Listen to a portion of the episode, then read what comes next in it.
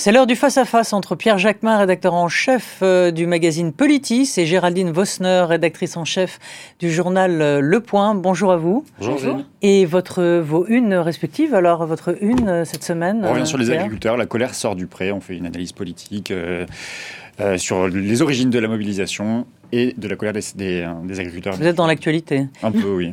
La une du point, c'est secret. Et eh ouais, c'est secret. Une grosse information. Soyez dans les kiosques demain, mais je ne peux pas vous en parler. ok, on verra ça. Donc après le, le, teaser. le teaser. Après euh, le discours de Gabriel Attal hier après-midi, euh, eh bien, il n'a pas apaisé la contestation des agriculteurs et leur volonté euh, d'en découdre. Ce matin, le ministre de l'Agriculture a annoncé 80 millions d'euros d'aide pour les viticulteurs. Est-ce que les annonces vont arriver comme ça, dans le fond, au compte-goutte? Est-ce que c'est la stratégie? Ou bien euh, en vérité une impuissance? Je pense qu'il y a... Euh, alors, on ne peut pas non plus, en trois jours, résoudre 30 ans d'erreurs de politique publique. On va poser ça euh, d'emblée. Euh, on va pas lui jeter la pierre de pas sortir tout de suite euh, un catalogue qui satisfasse les manifestants, d'autant plus que c'est une agrégation de colère. Il y a quelque chose qui a allumé la mèche. la contestation est partie du sud-ouest, où c'est une situation très particulière, des problèmes de crise dans la viticulture, maladie épisodique hémorragique qui a touché les élevages, donc la sécheresse très particulier dans le sud-ouest. Ça a fait tache d'huile, mais là maintenant, on a des, tas de colères qui, euh, qui s'agrègent, euh, qui sont chapeautés par un une incompréhension et un mal-être très profond qui est lié finalement euh, à cette, euh, cette euh, ambition de la France depuis une dizaine d'années d'être la plus vertueuse de la planète. Et la France, depuis dix ans, a systématiquement surtransposé les normes environnementales européennes. Donc les agriculteurs demandent pas du tout à ce qu'on arrête de préserver l'environnement, mais ils demandent à... On arrête de faire du zèle Voilà, qu'on arrête de faire du zèle et à être ramené au niveau de nos voisins européens ni plus ni moins, parce que la vraie concurrence aujourd'hui, on a beaucoup parlé dans les médias aujourd'hui, on a allumé des contre-feux, on a, c'était très pratique pour le gouvernement de dire, euh, ah regardez, c'est la grande distribution, c'est les industriels, c'est le Mercosur, c'est l'Ukraine, c'est le Brésil. Ces problèmes existent, hein. je vais pas les mais euh, ils sont moins importants pour les agriculteurs français que ce zèle administratif euh, et de, de super vertu de notre gouvernement. On a un problème franco-français. Et ça, le gouvernement, il y a des tiraillements, refuse d'y répondre parce que ça voudrait ça voudrait dire se dédire sur un certain nombre euh, de politiques qu'a conduite Emmanuel Macron. Donc, euh, dans le fond, là, c'est euh, l'orgueil, en quelque sorte, si on écoute Géraldine, qui mènerait la politique, parce qu'il suffirait de revenir, comme vous le dites, sur,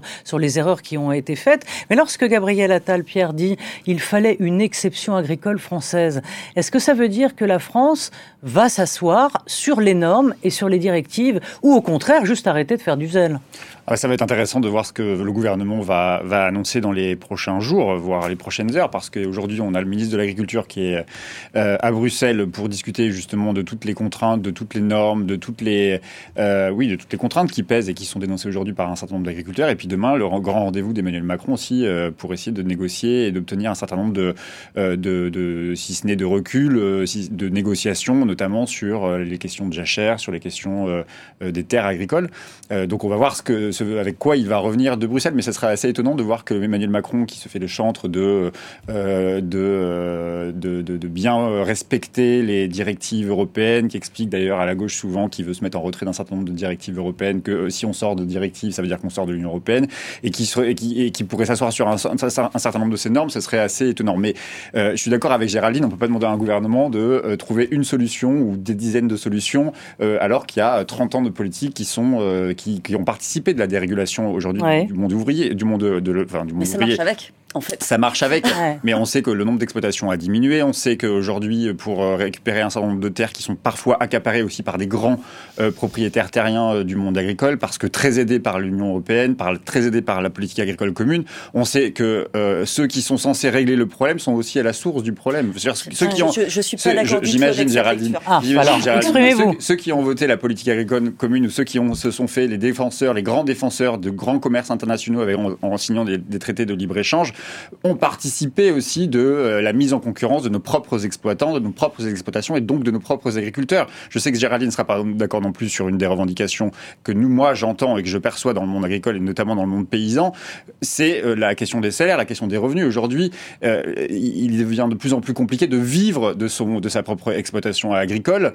et c'est ça qui est aussi posé dans le débat mmh. public, c'est comment aujourd'hui on maintient notre système alimentaire tout en permettant aux gens de vivre dignement de leurs exploitations et de, leur, et de leurs fermes. Alors, vous allez nous expliquer pourquoi vous n'êtes pas d'accord avec ce que vient, euh, dire Je ne suis pas d'accord avec cette, cette grille de lecture euh, qui serait que euh, ceux qui euh, revendiquent aujourd'hui sont à la source du problème. Je pense que c'est un peu se leurrer sur, sur le, le, réel. les exploitations françaises sont des exploitations familiales. On n'a pas de ferme-usine. Il y a quatre fermes seulement en France, 4, qui font plus de 1000 hectares. Je ne sais pas si vous vous représentez, alors que euh, en Ukraine, on a des fermes de 20 000 hectares, 30 000, 100 000 aux États-Unis ou au Brésil. Donc, euh, alors effectivement, il y en a qui sont plus gros que d'autres, mais ça reste des petites exploitations à une échelle familiale. On n'a pas d'accapareur. C'est une lecture mmh. qui, est, euh, qui est caricaturale. Alors, par contre, c'est vrai qu'il y a de grandes disparités. La profession s'est tellement complexifiée du fait des, bah, des normes, du réchauffement climatique, hein, qui affecte les agriculteurs agriculteurs, ils y sont confrontés pas, depuis aujourd'hui, ça fait 15 ans qu'ils le vivent.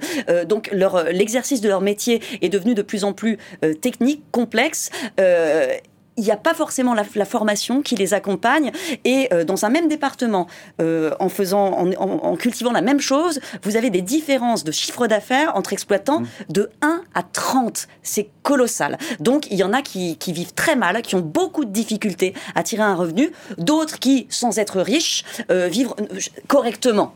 Euh, et voilà, il y a toute cette diversité de, de la profession qu'il faut prendre en compte. Et comme c'est un secteur qui a quand même, il faut le dire, été délaissé euh, depuis des décennies, euh, et ben voilà, il y a un moment, la cocotte monte, ça monte, et, et, ça explose là. Pourquoi maintenant? Ben Parce qu'on a des élections européennes et que c'est peut-être le moment de, de, changer. Je voulais juste préciser une notion parce que euh, c'est un point intéressant que, que, vous avez évoqué, cette exception agricole française. Tout le monde s'est dit mais qu'est-ce que c'est? Exactement. Il y a, il y a deux vous possibilités. Avez compris, vous? ben, il y a deux possibilités. J'ai posé la question euh, hein, à Matignon, m'a pas répondu.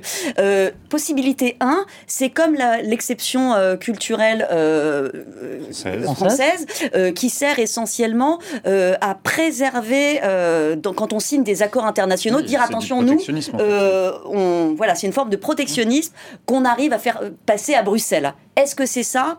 Peut-être, à mon avis, c'est quand même une bonne piste.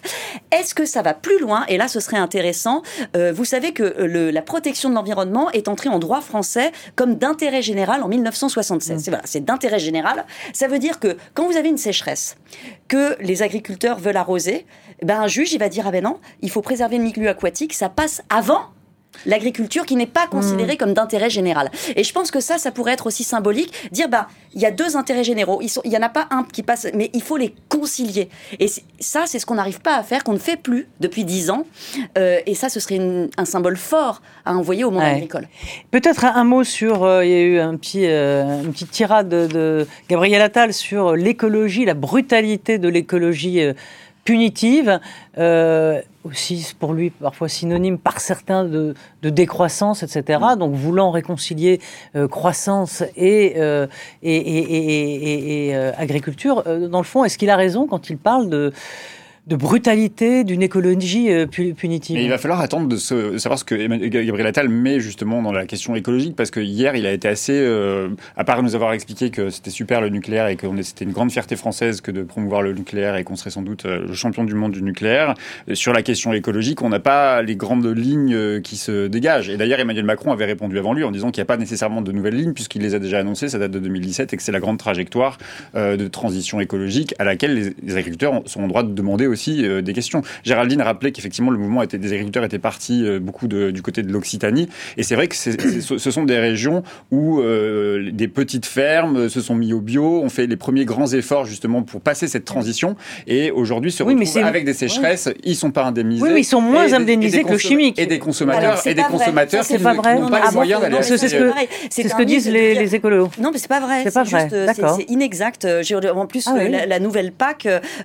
Tout le monde dit n'importe y a un pilier vert qui est quand même très important. Donc non, c'est pas, c'est pas exact. Euh, par contre, qu'il faille une réforme de la PAC, il y, a moins de subventions. C'est certain. Maintenant, je sur l'écologie. 80% des agriculteurs aujourd'hui touchent 20% de, 20, 80% des agriculteurs touchent 20% des aides de la PAC. vos chiffres sont faux. Bah, moi, je peux vous dire que les vôtres seraient faux aussi, mais non, mais c'est pas juste. C'est ça, c'est les chiffres que donne Benoît Biteau. Ils sont pas exacts. C'est qui Benoît Biteau? C'est écologiste, voilà, très très. Non, c'est 60%, c'est pas 80%. Ça repose sur une étude. Nous, on avait fait des, on avait fait une étude sur justement les. Bah, moi, je donne les, chiffres de la Commission européenne, hein, de la PAC. Oui, bah, moi aussi, justement, c'est ce que je vous dis. On a bah, fait une étude sur les chiffres de la PAC. Vous changez de lunettes alors. Montre que quand même. L'un et l'autre. C'est tout le, c'est tout le problème aujourd'hui du monde agricole, c'est-à-dire que les revendications qui sont celles qui sont posées aujourd'hui sur le débat, elles sont totalement contradictoires d'une exploitation à une autre. De, toute façon, euh, ce qui, moi, ce qui m'agace dans, dans, ce discours politique que vous tenez, mais c'est votre rôle, c'est votre journal, vous avez un, un, prisme politique, c'est cette opposition systématique,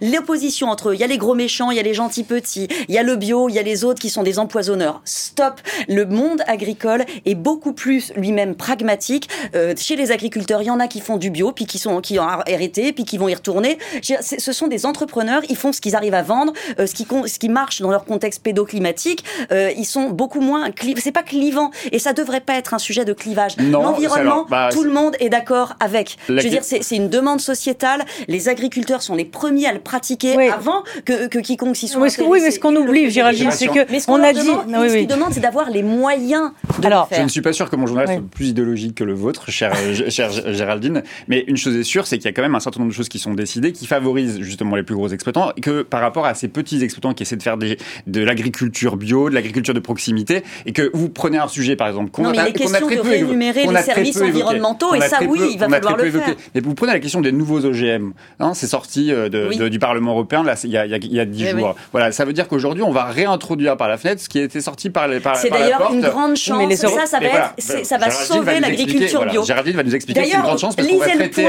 Lisez le point, j'ai écrit une grande enquête là-dessus. Moi aussi, nous avons écrit une grande enquête il y a trois semaines sur les nouveaux OGM et c'est très intéressant parce que pour moi c'est justement l'objectif. Donc vous ne voyez pas vraiment tous les deux les choses. Pas vraiment. Là où on va se rejoindre avec Géraldine, c'est que c'est sans doute la bonne nouvelle de cette mobilisation. C'est qu'au moins les Européennes vont revenir sur un sujet essentiel qui est le premier budget de l'Union européenne, qui est la question agricole et donc de notre alimentation et qui est une question sanitaire avant tout. Bien sûr. Mais juste pour revenir sur le, sur le bio, on avait dit aux agriculteurs faites du bio, faites de la qualité, vous y gagnerez. mais entre-temps, oui.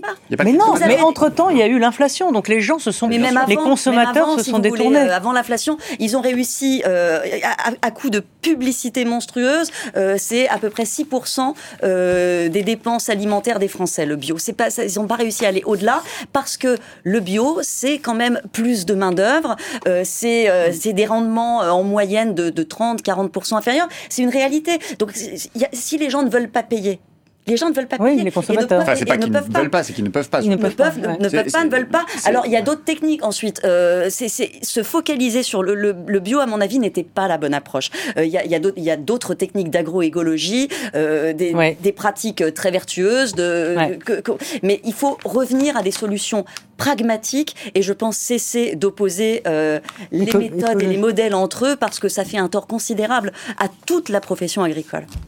Merci pour ce débat animé et éclairant. Et bien que vous n'ayez pas tous les deux les mêmes chiffres, euh, merci et à très vite. Merci.